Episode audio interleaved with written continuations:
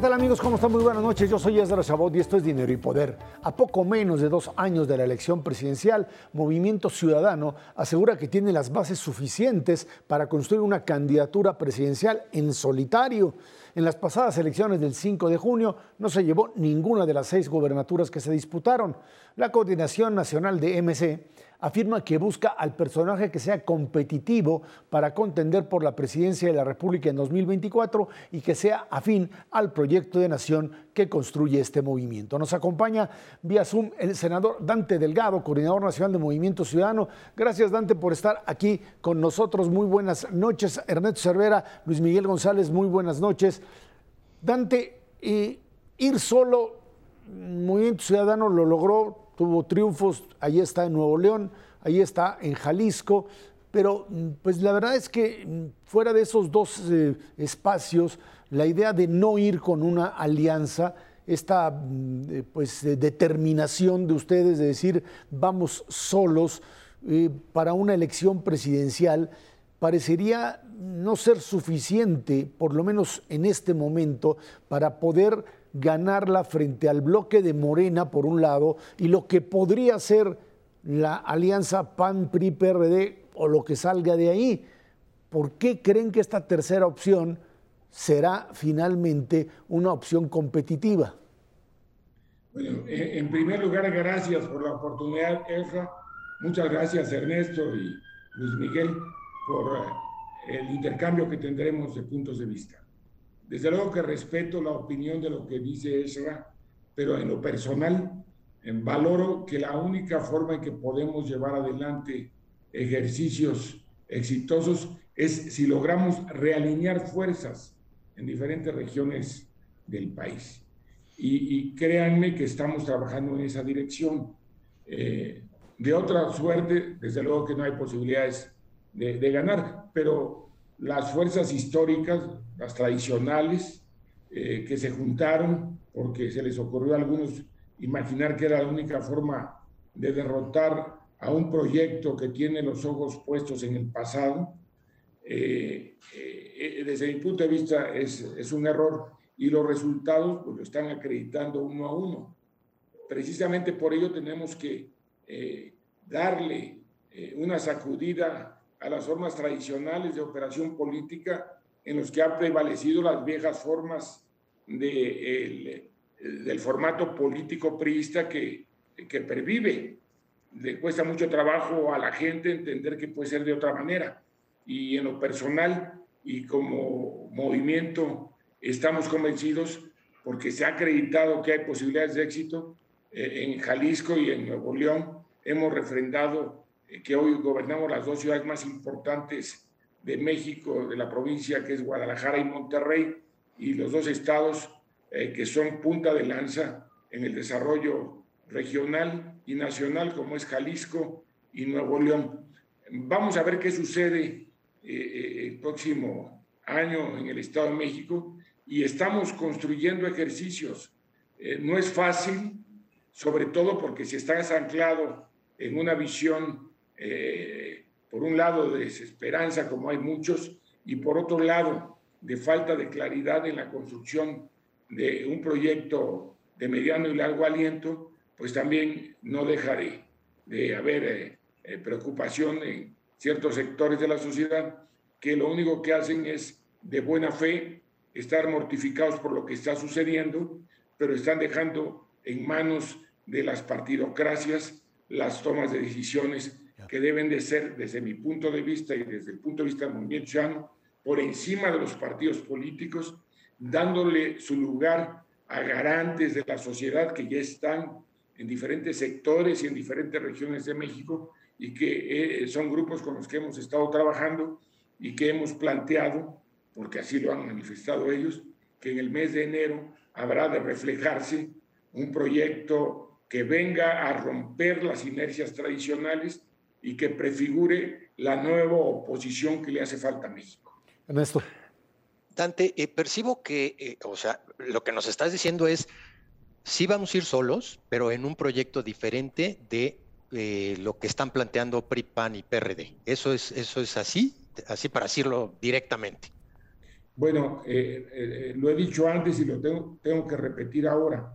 La política no es va siendo, pero el eje sustantivo va en la dirección, Ernesto, de lo que estás comentando, porque no puede ser en este momento de otra forma. Correcto. déjame plantearte lo siguiente.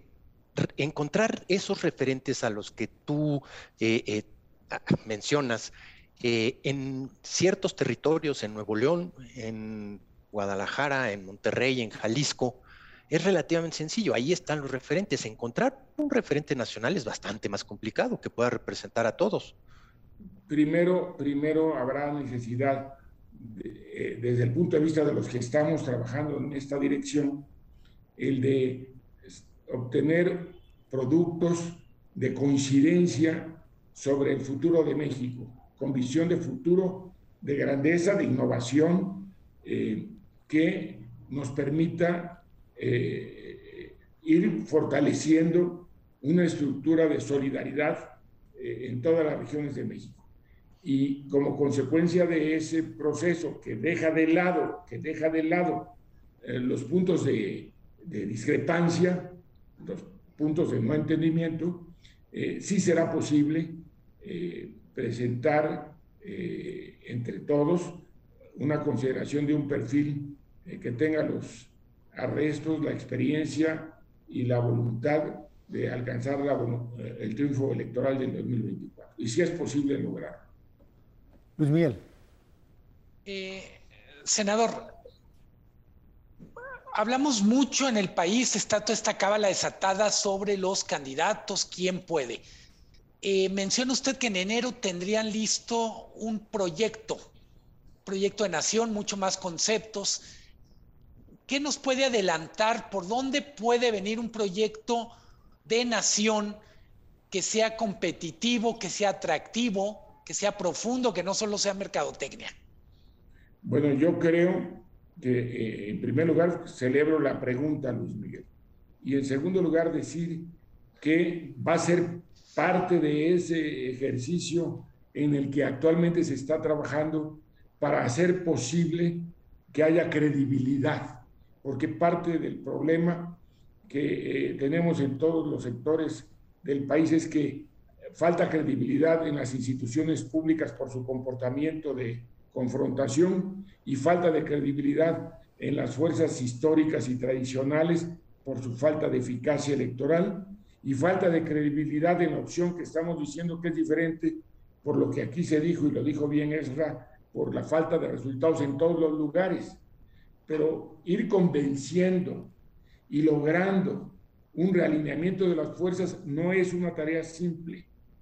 Creo que sin duda nos dará una gran oportunidad el ejercicio de lo que construyamos, particularmente en el Estado de México, porque ahí, eh, por el tamaño del Estado, por lo que representa su población equivalente a más de 10 entidades federativas e incluso el tamaño de algunas naciones de otras partes del mundo, puede acreditar que sí es posible dar un resultado que en ese momento poca gente imagina. Y lo estamos intentando. Vamos a hacer ese gran esfuerzo. Desde luego que vamos a ser disruptivos. Tenemos que serlo. Y estamos dispuestos a intentarlo. Permítame insistir en una cosa, senador. Tenemos, ha sido muy exitoso en la parte electoral en Jalisco, en Nuevo León, y en, algunos temas sustantivos, pienso seguridad en Jalisco, pienso la crisis del agua en Monterrey, eh, queda ver todo lo que nos falta de las alternativas para que efectivamente tengan mejores resultados que los que está ofreciendo Morena en donde gobierna. Bueno, lo que pasa es que eh, prácticamente en todas las regiones del país donde está gobernando Morena tiene mucho que desear la sociedad no creen eso. Lo que hasta este momento ha podido avanzar es porque frente al presidente no se ha puesto nada. El presidente eh, que tiene un tamaño, la proyección que lo hace, lo hace ver más grande de lo que realmente lo es. Y por otro lado, tiene una comunicación empática con la sociedad. Pero eso no quiere decir que esté llevando adelante prácticas de buen gobierno. Precisamente por ello, nosotros creemos que es posible eh, advertirle a la sociedad que no podemos estar de acuerdo con el problema de la inseguridad, un, problema brutal en el país, donde hay verdaderas zonas en donde eh, eh, se han abierto tantos espacios que no son los gobiernos, entre comillas, de Morena los que están gobernando o gobiernos de otras fuerzas políticas, porque desde el poder central, desde el poder federal, se está permitiendo que no haya ejercicios de firmeza en la decisión de combate a ese tipo de problemas. Frente a ello, creo que es posible presentar una propuesta atractiva y que pueda ser discutida, y si ustedes me lo permiten, nada mejor para mí que uno de los primeros lugares, y no el primero donde esto se puede discutir con toda amplitud, sea con personalidades como ustedes, por su prestigio y por su trayectoria. Dante, eh, a ver, Estado de México tienes ya un candidato que es Juan Cepeda, dicen por ahí, que sería la, opción, pero la alianza... Se está construyendo, se está construyendo. Qué bueno que hace la pregunta o la afirmación para decir lo siguiente. En el Estado de México, el proyecto se va a construir con la dirección estatal, el liderazgo político de Juan Cepeda y los órganos de dirección nacional.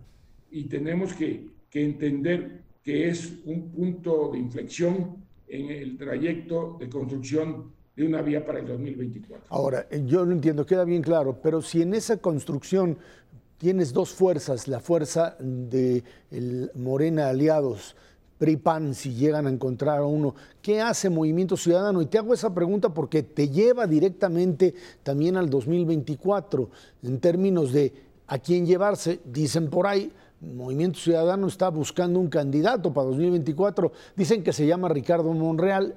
No sé si tú podrías decir algo al respecto.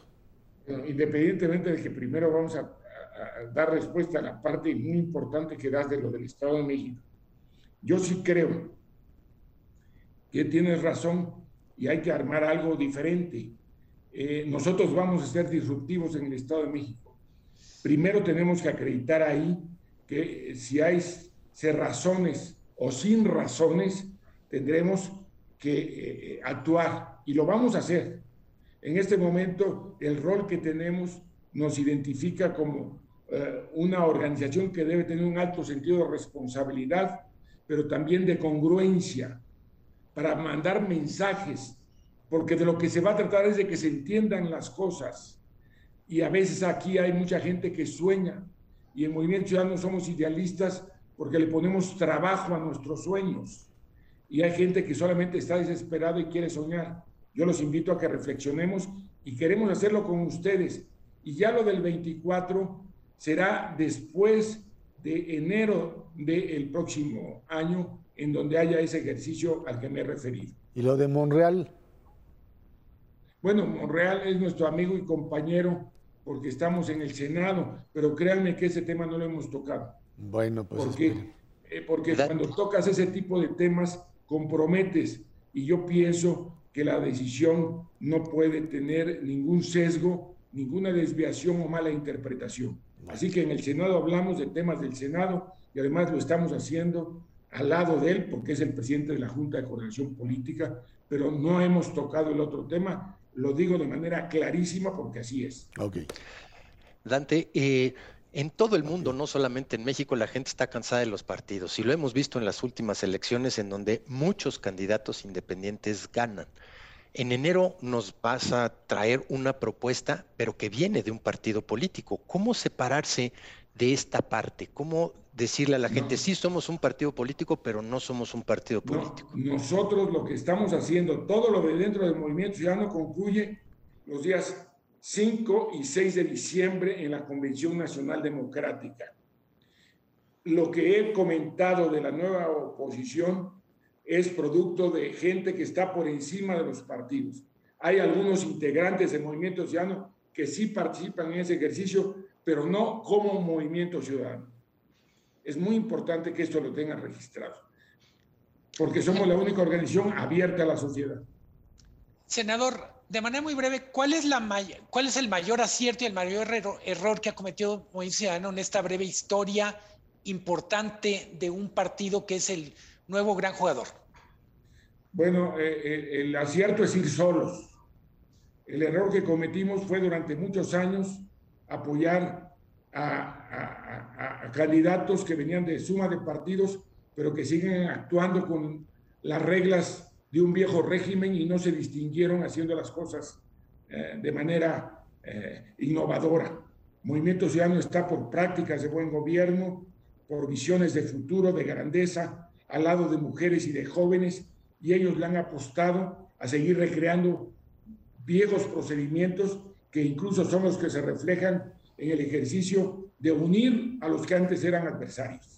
Dante Delgado Ranabro, senador del Movimiento Ciudadano, coordinador del mismo partido, muchísimas gracias por haber estado aquí con nosotros. Es, es un honor, gracias Ernesto, gracias Luis Miguel. Vámonos a una pausa. Esto es Dinero y Poder.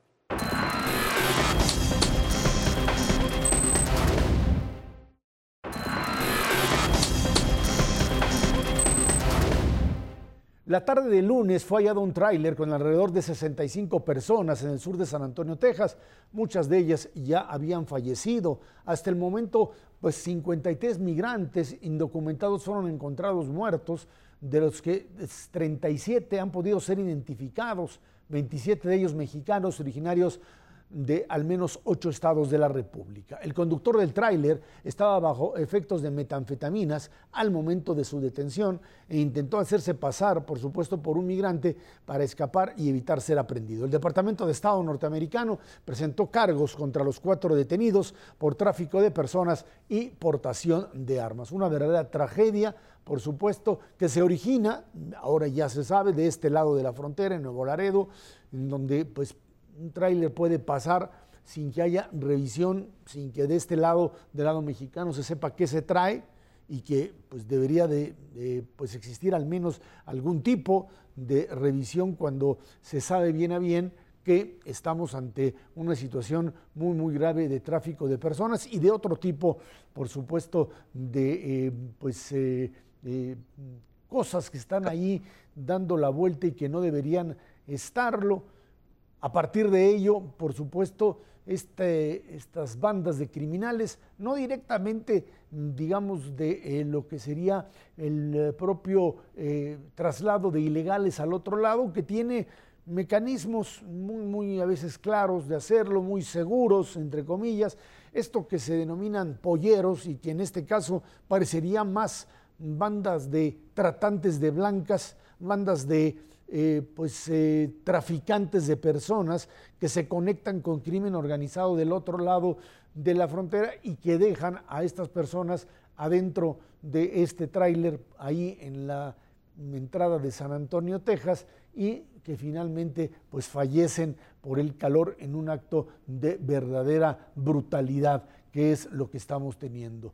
Personas que emigran del país por necesidades también tanto económicas como de seguridad, y la imposibilidad de encontrar del otro lado de la frontera lo mínimo necesario para subsistir apenas unas cuantas horas, Luis Miguel. El tema es terrible, para ponerlo en perspectiva, no había ocurrido un accidente, un crimen de estas dimensiones. Los 53 muertos se comparan con la cifra anterior que era 19 muertos en 2003. Nos dice este cambio cuantitativo que el tráfico de personas ha crecido en las últimas dos décadas, ha ganado importancia en el portafolio de negocios del crimen organizado.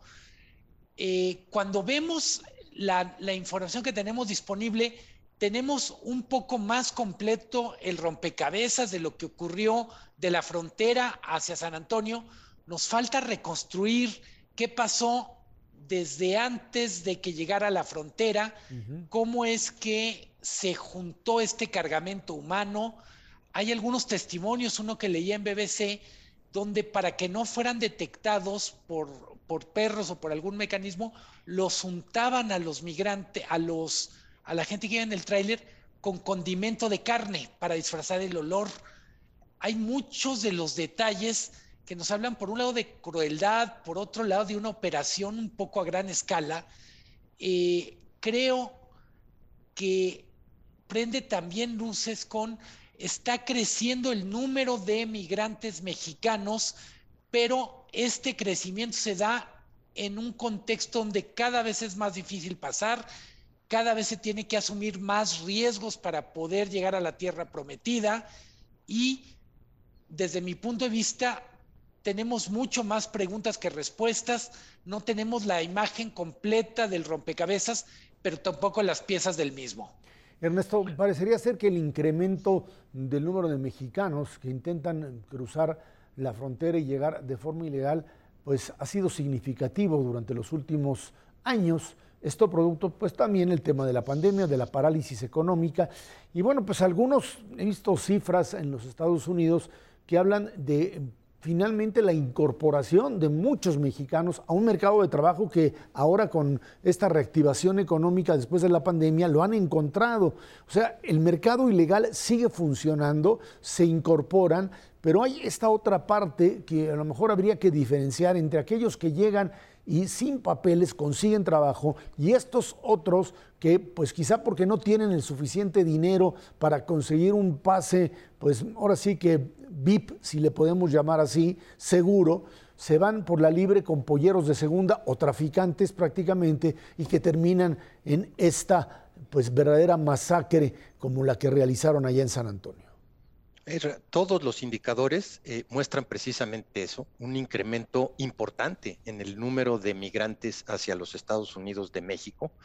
Todo es bastante congruente. La verdad es que hemos tenido tres años de un estancamiento económico profundo, eh, con una caída brutal de la actividad económica por la pandemia y una necesidad pues desesperada de mexicanos de poder subsistir. Esto pues se corrobora con los datos de deportaciones de, eh, Estados Unidos hacia México, que independientemente de que eh, Donald Trump haya puesto este programa que acaban de quitar de quédate en México, mientras revisamos tu expediente, aunque seas de cualquier parte del mundo, sí se ha incrementado notablemente, pero va mucho más allá de eso se ha vuelto un negocio muy lucrativo para el crimen organizado, no solamente en el número, sino en lo que les van cobrando para poderlos transportar hacia allá.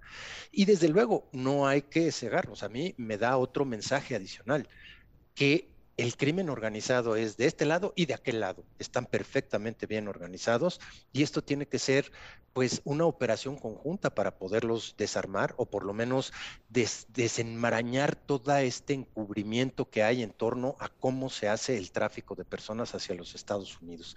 Eh, sin duda alguna, Esra, eh, eh, a mí me queda claro que no vamos a encontrar así de clarito como es en Estados Unidos, de, de aquí fueron acá y pasaron acá para el caso de México, yo creo que no vamos a tener absolutamente ninguna información. Si no podemos con nuestros casos, difícilmente vamos a poder con esta, esta eh, cooperación, a menos que los norteamericanos realmente tengan un interés especial por dilucidar cómo opera la cadena criminal a lo largo de los dos países. Eh, es indignante, es, es, sí, es verdaderamente terrible, pero bueno, tiene que haber la cooperación de los dos países si se quiere enfrentar esto. El próximo 12 de julio el presidente de la República, López Obrador, estará en los Estados Unidos con el presidente Biden. Uno pensaría que de alguna forma esto eh, pues estará en la mesa de discusiones. Hablan incluso de la posibilidad de un acuerdo migratorio mm, temporal, o sea, trabajadores que obtengan visas para eh, llegar y aterrizar en los Estados Unidos de manera tal que puedan pues eh, cumplir con este sueño, al menos por un tiempo, obtener recursos, regresar a México, algo que no se ha podido instrumentar, lo es también para Biden como parte de la agenda para la elección de noviembre. ¿Hasta dónde, Luis Miguel, podríamos ver algo que pudiese beneficiar, por supuesto, a ambos mandatarios? Uno, el mexicano, porque esto es un tema que sin duda pues prende en... Eh, lo que sería la sociedad mexicana y por supuesto del otro lado que tienen que encontrar una salida al tema migratorio, aunque la verdad es que hoy no es todavía un tema central en los Estados Unidos, están metidos en controles de armas, en eh, otras temáticas que pues de alguna manera son ajenas a este fenómeno. La verdad es que yo espero muy poco de lo que se pueda conseguir en esa reunión. Tenemos un presidente Biden debilitado, con muy poca capacidad de eh, transitar por el legislativo en temas complicados. El tema migratorio es complicado. Veo mucho más un escenario donde los republicanos, el ala dura de los republicanos gana terreno. Eh, la tragedia vista en el debate de Estados Unidos parece que favorece a los republicanos. No hay que perder de vista que incluso ayer se dio a conocer una carta de una asociación de policías de frontera donde acusan a la administración Biden de la tragedia. Eh, desde mi punto de vista, eh, no hay ninguna posibilidad de que esto cambie para bien.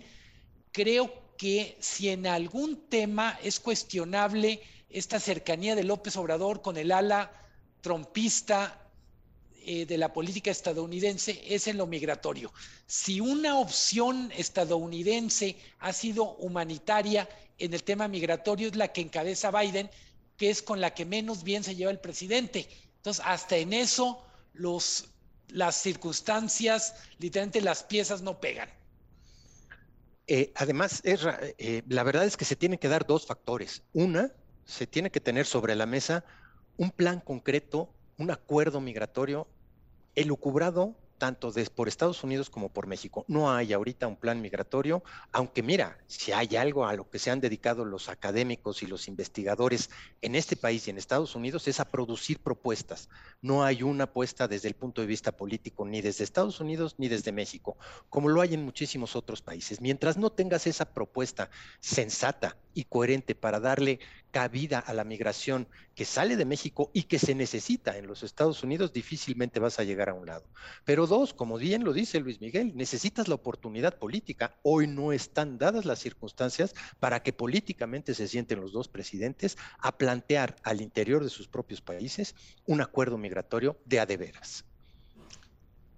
Eh, el gobernador Abbott anunció ayer medidas muy fuertes de control en la frontera.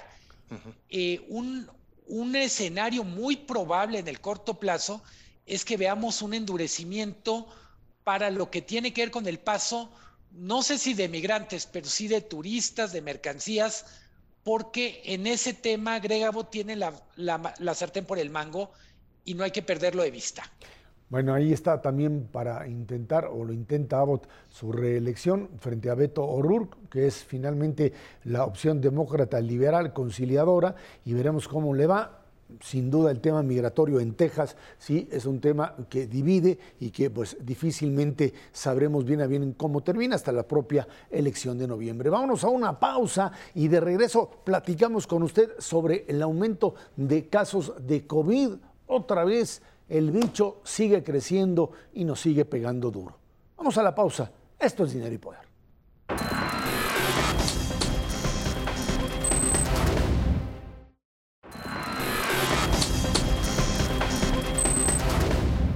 La pandemia no termina y los casos en el país van en aumento nuevamente. En los últimos días se han registrado un promedio de 16 mil casos diarios. Ayer miércoles se reportaron 23 mil 148. Luego de dos años y cuatro meses del primer caso confirmado, ya se superaron los 6 millones de contagios de COVID-19. De acuerdo con la Secretaría de Salud, van 325 mil 669 defunciones, más lo que registra, por supuesto, el propio registro civil y que pues esto nos lleva a una cifra ya superior a las 600 mil defunciones en estos dos años y medio prácticamente de eh, pues pandemia, donde se continúa, eh, se empieza a vacunar a menores de edad, a menores de eh, niños entre 5 y 12 años, eh, en algo que pues tendría que haber hecho mucho más rápido, pero más vale tarde que nunca, y esto va caminando en el país de manera tal que pues hay, digamos, una respuesta mucho más positiva eh, hay un número mayor de contagios, pero un número menor de defunciones e incluso de hospitalizaciones, aunque estas han crecido, no hay que bajar la guardia, mantenerse el uso del cubrebocas y el resto de las medidas sanitarias, pero bueno, parecería ser que en términos de salud pública hay que entender que esto llegó para quedarse un buen rato y que estas nuevas eh, variantes, ahora dentro de Omicron, BA1, BA2, BA5, etcétera, todas estas tendrán eh, capacidad o tienen capacidad de mantenerse, mezclándose ahora además, o más bien viviendo en conjunto con la influenza que se produce en estos en estos momentos también. No es una temporada donde deberían haber casos de influenza, aparecen no sé, habría que preguntarle a los especialistas si esto es producto también de este desfase que se dio en los meses de invierno, cuando finalmente pues, eh, lo que hubo fue más enfermedad de COVID, por supuesto, y que ahora, por alguna razón, esta influenza empieza otra vez a repuntar en algunos casos. Eh, de todas formas, uno tendría que pensar que se trata de un fenómeno que hay que finalmente ajustarlo en términos del tratamiento que se tiene que dar, porque el pensar que esto ya se superó es algo que nos puede conducir a una situación de mayor gravedad, Ernesto. Sí, definitivo, eh, Lo dices perfectamente bien. Esto llegó para quedarse y nos falta todavía muchísimo. Creo que la mayor parte de las empresas mexicanas y del mundo lo tienen claro todos los protocolos que se diseñaron, se instrumentaron durante la peor parte de la pandemia, siguen vigentes. A lo mejor no se eh, eh, instrumentan con toda la brutalidad con la que se hicieron en el 2020, pero los tienen ahí y están listos para reactivarse de manera muy rápida. En donde mm, no necesariamente las cosas funcionan muy rápidamente es en las personas, en los individuos. Muchos de nosotros desafortunadamente votamos el tapabocas en diferentes lugares. Hay que seguirlo utilizando. Eso es fundamental para evitar la transmisión eh, se reactivan toda la parte social, las fiestas, las bodas, etcétera, y ahí hay una contaminación brutal. Es lo que hemos visto en fechas recientes, cómo se detonan muy rápidamente los contagios. Y yo creo que independientemente de que sigan este tipo de fiestas, la manera en cómo se comporta la sociedad civil es como vamos a responder. Yo sinceramente ya no confío mucho en que las autoridades van a proceder para seguir dando recomendaciones estuvimos muy tarde con los niños en una discriminación brutal hacia este grupo de edad. En, muchas partes del mundo, especialmente en Europa, en Estados Unidos, ya se están vacunando, si no es que ya terminaron con todo el grupo de niños más pequeños todavía, de 1 a 5 años. Y en ese contexto, pues eh, hay tres factores que nos hacen estar más tranquilos, sí, no hay ninguna duda. El porcentaje de población que ya está vacunado, número uno. Todos estos protocolos que tienen las empresas instrumentadas, número dos, sin duda alguno. Y tercero, los avances que se han tenido en la forma de tratar a, la, enfermedad en sí misma, que ocasionan que haya menos muertes. De todas maneras, en términos económicos, esto tiene un impacto por prácticamente eh, impedir que si hay alguien que se contagia de COVID pueda ir a trabajar al menos durante 7 a 10 días y en ese contexto tiene una disrupción en la parte laboral importante y preocupa mucho, por ejemplo, lo que hace China. China lo que hace, en lugar de seguir todos trabajando con tapabocas, aislarse en su casa, cierra ciudades enteras, ciudades de 20 millones de habitantes que tienen un impacto sobre las cadenas logísticas eh, y productivas brutal en el mundo entero. Sí hay una disrupción y llueve sobre mojado, es porque la situación del mundo no está para tener encima de todo una disrupción de esta naturaleza. Luis. Miguel, eso es un poco lo que quería yo eh, abordar, esta combinación de repunte de mm, pues, eh, la propia eh, pandemia de COVID junto con lo que pues, parece ser un crecimiento de la inflación, la amenaza de la recesión, los últimos números que se dan a conocer y estos mercados que siguen hablando ya de una aceptación de que la recesión es inminente en medio, por supuesto, todavía del conflicto entre Rusia y Ucrania, la OTAN que eh, llama a reforzar posiciones en Suecia y en Finlandia, que ahora ya entran dentro de la propia OTAN, uno pensaría que en estas condiciones eh, combinar un repunte de la propia pandemia con una recesión que se antoja prácticamente imposible de evitar, por lo menos a principios del 2023, pues es otro, otro escenario explosivo. Totalmente. El problema de tener una situación económica tan delicada es que reduce el margen de maniobra a decisiones más drásticas de salud pública. No hay manera en este momento, aún suponiendo que se agravara la crisis del COVID, la quinta ola o la sexta, no hay manera de imaginar medidas de control más drásticas, por ejemplo, suspensión de eventos masivos, etcétera, porque se trata de actividades que a su vez ya fueron muy golpeadas durante 2020 y 2021. En buena medida, creo que el COVID estaba en todos los escenarios cuando hacían los pronósticos sobre qué iba a pasar en 2022, estaba uno de los escenarios que es que el COVID regresara o no se fuera como parte de las limitaciones para que la economía funcionara normal. Creo que hablamos mucho de contagios, de muertes y cantamos victoria, pero de repente se nos olvida en el relato todo esto que se llama COVID largo, que es la gente que quedó afectada por el COVID y que requerirá más cuidado médico, no podrá trabajar con la misma fuerza, con la misma vitalidad que trabajaba antes de contagiarse y que evidentemente representa un costo económico, un costo de salud. En buena medida, este, esta nueva fotografía del COVID que es en México y es en el mundo, es una más de malas noticias en el escenario económico. Es increíble cómo en un par de meses todas las nubes se juntaron y prácticamente no hay quien se atreva a decir que 2023 será un año bueno o ni siquiera se atreve a decir que será igual a 2022. Si no nos gusta 2022, espérense para el 2023. Qué buen, buen augurio, Ernesto. Sí, como el clima de Monterrey. Hay un letrero grandote en Monterrey que dice, si no te gusta el clima, espérate 20 minutos y, va a cambiar. Este, peor. Eh, no, no, está, está complicado porque sí se está juntando efectivamente esta parte de la guerra, sin duda alguna, Déjame darte dos cerecitas adicionales a lo que acaba de decir Luis Miguel.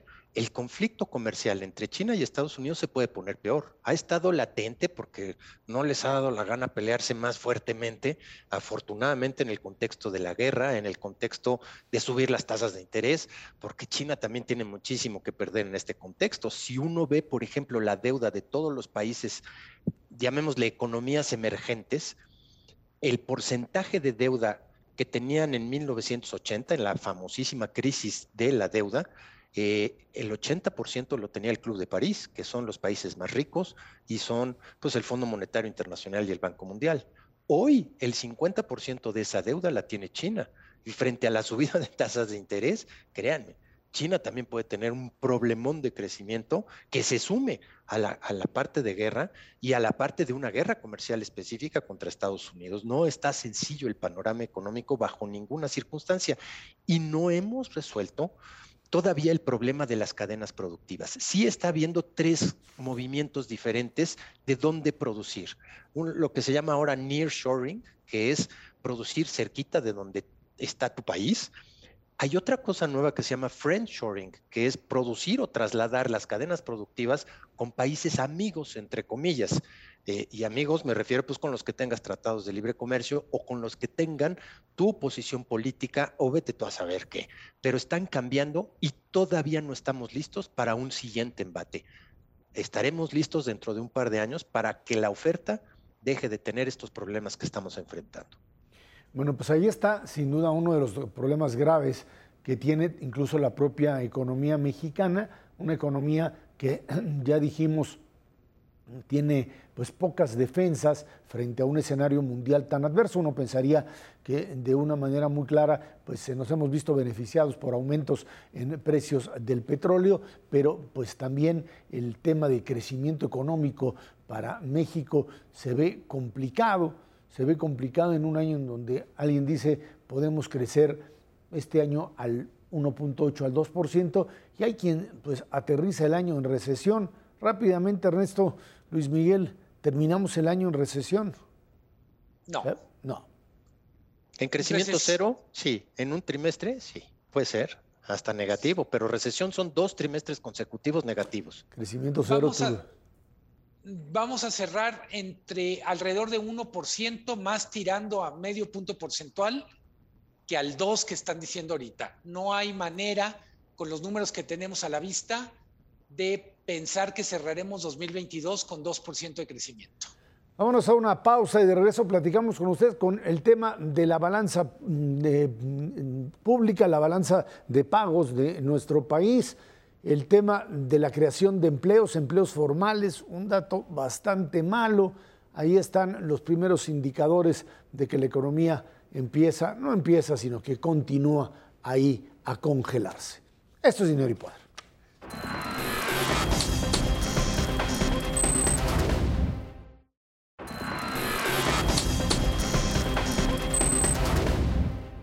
En mayo se perdieron 518.079 puestos de trabajo respecto a abril, de acuerdo con cifras del Instituto Nacional de Estadística y Geografía, el INEGI. Los mexicanos con al menos una fuente de trabajo sumaron 57 millones 100 mil la encuesta nacional de ocupación y empleo reportó que entre abril y mayo 127.762 personas perdieron su fuente de trabajo. La población desocupada pasó de 1.804.351 a 1.932.000 114. Por otro lado, la balanza comercial registra un déficit de 8.987 millones de dólares de enero a mayo. Se exportaron mercancías por un valor de 229 mil millones de dólares, se exportan alrededor de 238 mil millones de dólares. A ver, Luis Miguel, explícanos un poco estos números que suenan pues verdaderamente dramáticos, a veces un poco confusos. El número de empleo hay que poner en perspectiva, mayo es un mes muy malo que literalmente borra lo que se había conseguido en los otros meses. Teníamos tres meses de avance en el mercado laboral y mayo es cae como una cubeta de agua fría con estos números que das tú, medio millón de empleos perdidos. Hay que aclarar para la gente que nos escucha que estos datos son diferentes a lo, que nos los entrega la los indicadores de empleo del IMSS que miden solo empleo formal. Aquí tenemos empleo formal e empleo informal. Está cayendo más en la fotografía de mayo el empleo informal que el formal, pero en cualquier caso es medio millón. La propia encuesta nacional de ocupación y empleo nos da otros datos que para mí son perturbadores. Primero, 31.2 millones de personas trabajan en la informalidad, que lo podemos contrastar con 22 millones que eran antes de la pandemia. En mayo del 2022, del 2020, eh, mejor dicho, en el punto más fuerte de la pandemia, teníamos 9 millones de personas menos en la informalidad de la que tenemos ahora. ¿Qué nos dice ese dato? Que la informalidad es el gran camino de escape para las personas que requieren empleo. Y otro mismo dato de la, encuesta de ocupación y empleo que me llama la atención es un dato que lleva un buen rato estacionado ahí. 30% de la población ocupada, alrededor de 17 millones, entra en esta categoría que se llama condiciones críticas de empleo. ¿Qué quiere decir? Personas que trabajan más de 48 horas y no alcanzan a tener el ingreso que requieren personas que trabajan menos de 15 horas y quisieran trabajar más horas, personas que en suma no les salen las cuentas cuando se trata de horas trabajadas e ingresos. Estoy hablando de 30%, 3 de cada 10 personas. Tenemos en ese sentido un mercado laboral que nos da malos datos de coyuntura por la pérdida de medio millón de empleos, pero que también nos entrega malos datos estructurales tenemos muchas más personas trabajando en la informalidad que en la formalidad y tenemos 30% en condiciones críticas de ocupación. A ver, en esto, pero ¿qué pasa cuando se pierden empleos en la informalidad? ¿De qué vive la gente? Esa sería la pregunta, ¿no? Mira, Esra, es, es, eh, muy buena la pregunta, pero pues lo que te aumenta es el desempleo y ve las cifras, hay un aumento muy importante del desempleo. Eh, mira, y pueden perder su trabajo en un lugar y tomarlo en otro. Pero aquí lo, muy, lo, más importante de todo es cuando tú estás buscando activamente una chamba y no la encuentras, eres desempleado. Pero si perdiste tu chamba y no la estás buscando, no estás buscando otra chamba, eh, porque encontraste rápidamente otra, solamente perdiste tu trabajo. Es la forma en la que están redactadas las encuestas en nuestro país. Y por eso, pues tenemos una tasa de desempleo abierto relativamente bajo si nos comparamos contra cualquier otra economía eh, emergente. Pero si tomamos este indicador que dice eh, Luis Miguel, que es la tasa de subempleo o la de condiciones críticas de ocupación, ahí estamos prácticamente igual que cualquier otra economía referente. ¿Qué pasó en mayo? ¿Quién le apuntó las placas al camión que nos atropelló? ¿Por qué se perdieron tantos empleos? 500 mil es un chorro. Bueno, se empezó ya a detonar este proceso de crisis en los Estados Unidos, de reducción de la actividad económica y nos empezaron a dejar de contratar eh, servicios de exportación. No solamente servicios, sino mercancías. Y en ese contexto, los empleados en México, los empleadores, reaccionan muy rápidamente. Pero al mismo tiempo, tienes en mayo una característica muy específica. Hasta abril todo venía relativamente bien, con un repunte importante, inclusive del turismo. Y luego tienes en mayo ya condiciones en donde empieza nuevamente a bajar la parte de servicios, que es la que tiene más informalidad en nuestro país, pero sobre todo empieza a caer la industria manufacturera de exportación. Y vean, veremos en el segundo semestre del año cómo nos toca, porque no nada más cuando decimos es que puede haber más recesión o menor crecimiento económico o cerca de cero, es cómo se mueve el empleo vinculado a esa dinámica de crecimiento. Y por eso es tan importante ver cómo se mueve el crecimiento, cómo se mueven las exportaciones y a partir de eso, qué está pasando con el empleo. No, no desaparece la gente, Erra, sí perdió su empleo y de aquí a que se pone a buscar otro para incidir en el desempleo o en el subempleo, que es el peor de todos, eh, pues toma, toma un tiempecito, Erra. Eh, Miguel, la economía norteamericana, eh, pues ya apareció con un dato de contracción económica en el primer trimestre. ¿Hasta dónde esto es un poco reflejo de lo que nos está o nos empieza a pasar o es algo que no, no podríamos medir todavía? Es muy pronto. El, propio dato negativo en Estados Unidos sorprendió. Sí se espera una recesión, pero la mayor parte de los expertos calculan que la recesión de Estados Unidos vendrá en el 2023 o finales de 2022. Digamos que fue un dato sorprendente en lo negativo, refleja mucho la incertidumbre, el frenón de inversiones, la dislocación de cadenas de valor de la que hablaba Ernesto, pero yo diría que el primer trimestre literalmente son los cortos de la película que viene, no es la película. Eh, todavía incluso los números mexicanos en el sector externo reflejan cierta dinámica de exportación interesante. Mencionabas tú al introducir este bloque que eh, las cifras de la balanza comercial, solo para ponerlo en perspectiva, la balanza manufacturera arroja crecimiento y superávit. Donde estamos teniendo literalmente un hoyo negro es en la balanza petrolífera. En la balanza petrolífera son 16 mil, 17 mil millones de exportaciones, pero 27 mil millones de importaciones. Nuestro, nuestro déficit en productos derivados del petróleo es de 10 mil millones de dólares en los primeros cinco meses. ¿Qué quiere decir eso? Que lo que exportamos de petróleo no nos alcanza para pagar la gasolina, el diésel, la turbocina y el guachicol. Y seguirá así, Ezra durante un buen rato, porque simplemente lo que tienes que hacer para corregir la balanza petrolera o la balanza del gobierno, porque es fundamentalmente el gobierno el que importa petrolíferos y exporta petróleo, eh, pues no se da de la noche a la mañana. Y número dos, se da exportando más, no importando menos. Importando menos no se puede, erra simplemente porque la demanda de petrolíferos en nuestro país todavía es relativamente elevada. El sector privado sigue teniendo un superávit importante y por eso el tipo de cambio no se mueve. Tienes un déficit grandotote, sí, pero es un déficit petrolero y esa lana siempre se queda en el exterior. La lana que sí entra es la que exporta el sector privado y ahí lo que se percibe y se percibirá claramente hacia adelante es cada vez un nivel menor o una dinámica menor de exportaciones que te va a influir, pues paulatinamente en una presión sobre el tipo de cambio. Y lo más importante de todo es de qué tamaño y profundidad va a ser la recesión. Ahí va a haber una determinante clave que se llama tasa de interés. Depende cuánta canela le meta la Reserva Federal en términos de aumento en la, en la tasa de interés hacia adelante. Si las presiones inflacionarias siguen, no dudes que la Reserva Federal le va a meter tres y hasta cuatro puntos porcentuales adicionales a la tasa de interés en los próximos meses. Y eso sí nos puede poner en una tesitura de una recesión bastante más profunda.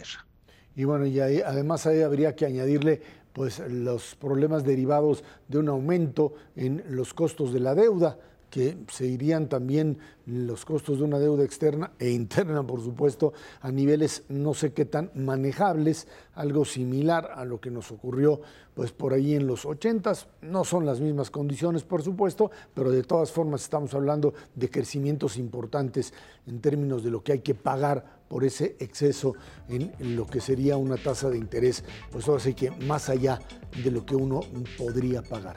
Ernesto Cervera, Luis Miguel González, muchísimas gracias. Gracias a usted que nos ve y nos escucha todos los jueves aquí a las 10 de la noche en el 11 Dinero y Poder por nuestra parte. De nuevo, muchísimas gracias y muy buenas noches.